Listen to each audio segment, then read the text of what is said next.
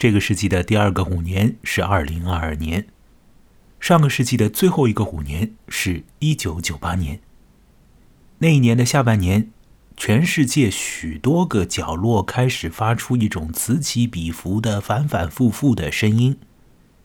它是比较悦耳的声音，听见它的时候，你有可能会产生美好的联想，感觉到呢有一道光从一个不大不小的窗口里面朝你射进来，或者呢向外发射出去。比较有钱的人家的小朋友会率先的听见那个声音，他们有资格躲在自己的房间里面一听再听。而我这个人呢，其实要到了本世纪的初年，才在初中时代的电脑课堂上听到那个声音。你可能已经完全忘记了那个曾经令你心旷神怡的声音了。或者呢，由于你比我还要年轻很多，因而没有机会从那种声音当中获得振奋和感动。不管怎么样，接下来让我和你一起听一下这段七秒钟的声音。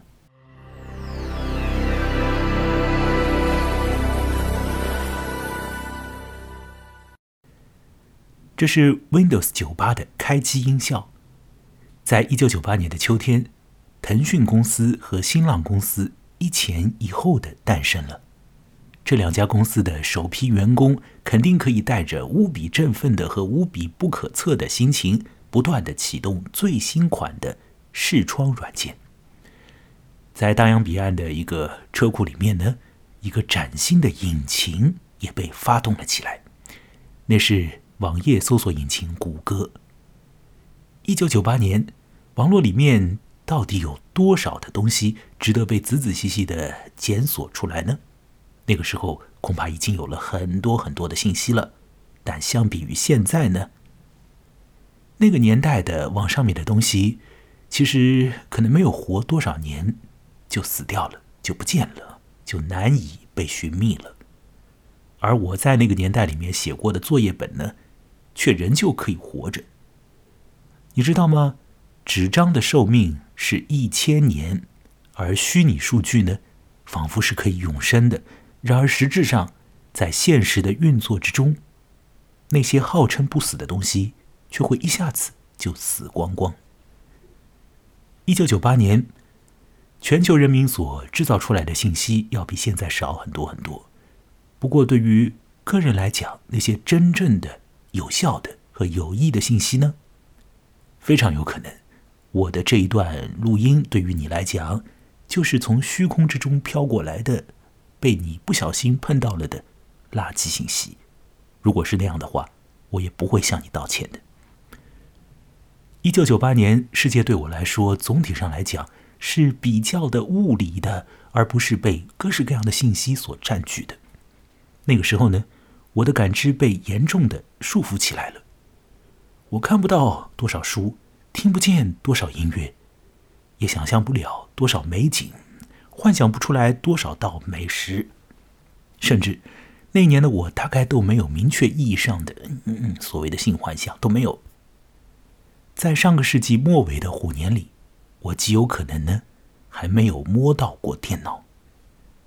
当时的时候，我大概在上小学四年级或者五年级，那个时候在小学的校长办公室里面呢。出现了一台电脑，那是整个小学里面唯一的一台电脑，它装上了奔腾二代 CPU。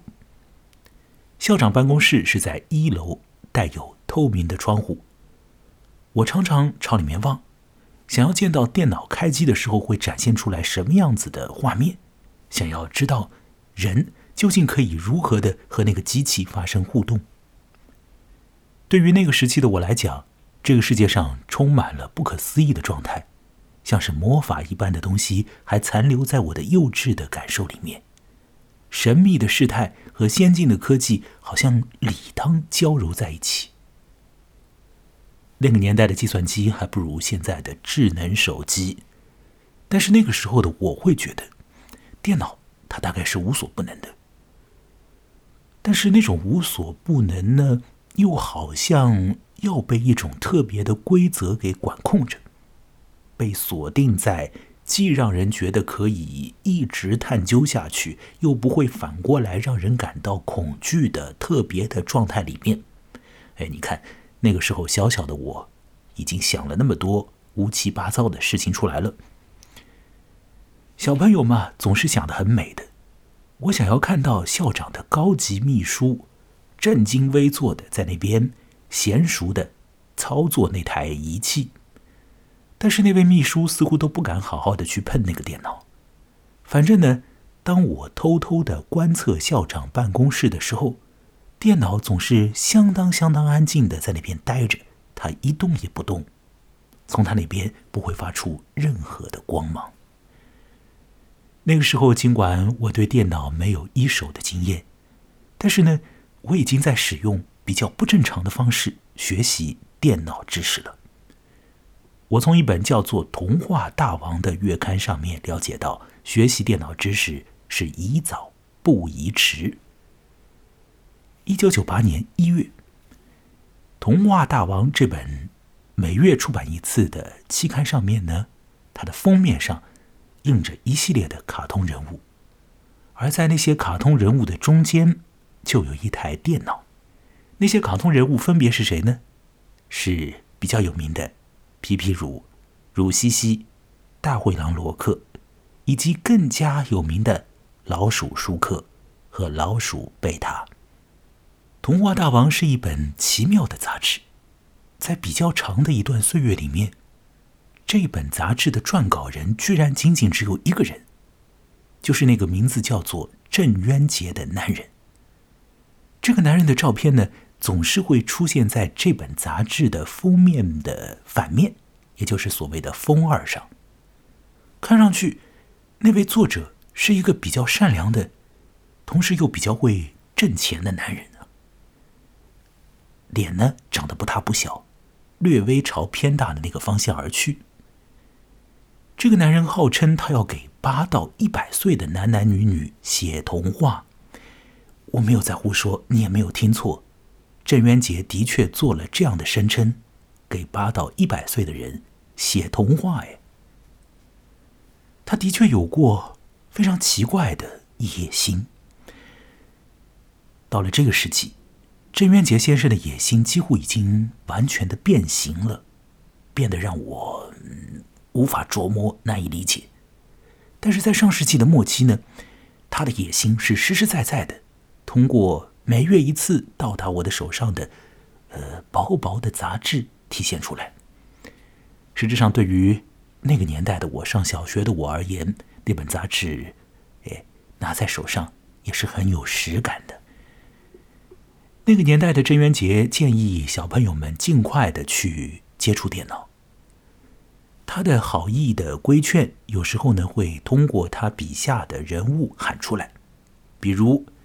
这位作家会让老鼠舒克或者老鼠贝塔来跟小朋友发提醒，说：“小朋友，快点去学电脑吧。”在中文作家大多数仍然在用手写文稿的时候，郑渊洁已经开始使用电脑来写作了。他甚至在杂志上面讲，电脑会帮助他写作。不会干涉你的思维的仪器，怎么会让你的语言和句子变得更加顺流呢？小的时候呢，对此我是想不通的。现在，啊，在键盘上噼里啪啦打字的我，已经明白了这一点。让我说回来，我这个人当初会用怪得很的方式去学习电脑。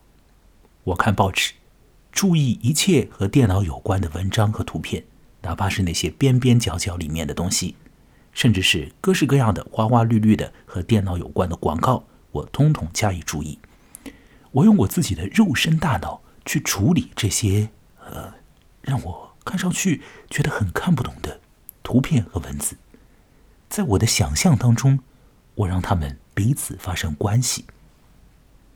虽然说我连电脑的屁股都没有摸过，但我仿佛已经可以感觉到电脑在我的眼前所释放出来的那种魔力了。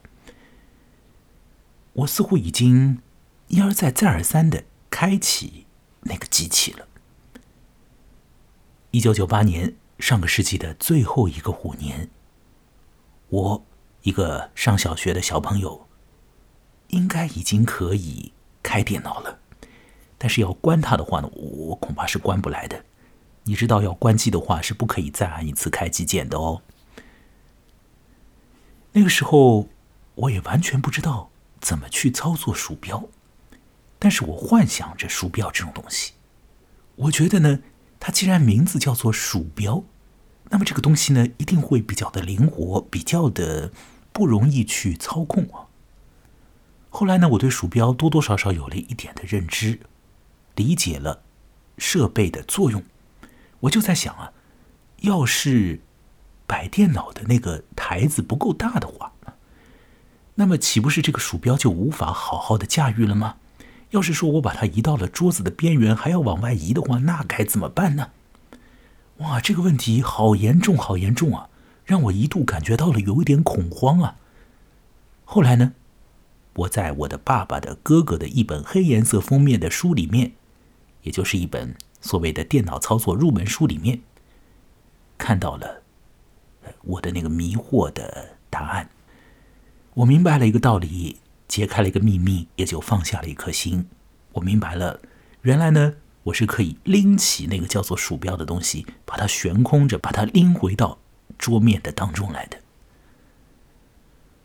如果我在一开始就接触了实体鼠标，而不是通过幻想和妄念来操作鼠标的话，那么呢，我大概可以靠着我的肉身的基本的反应，靠着那种肌肉的直觉，一下子就学会驾驭鼠标吧。但是，我的确曾经是依靠着脑补来学习的，我靠着幻想来体验我不曾体验的，又终将体验的事物。我依靠幻觉来学习，依靠幻觉来和这个真实的世界不断的挨近，这就是我做过的事情。现在我可能仍然在这么做着，而你，大概也是这样的。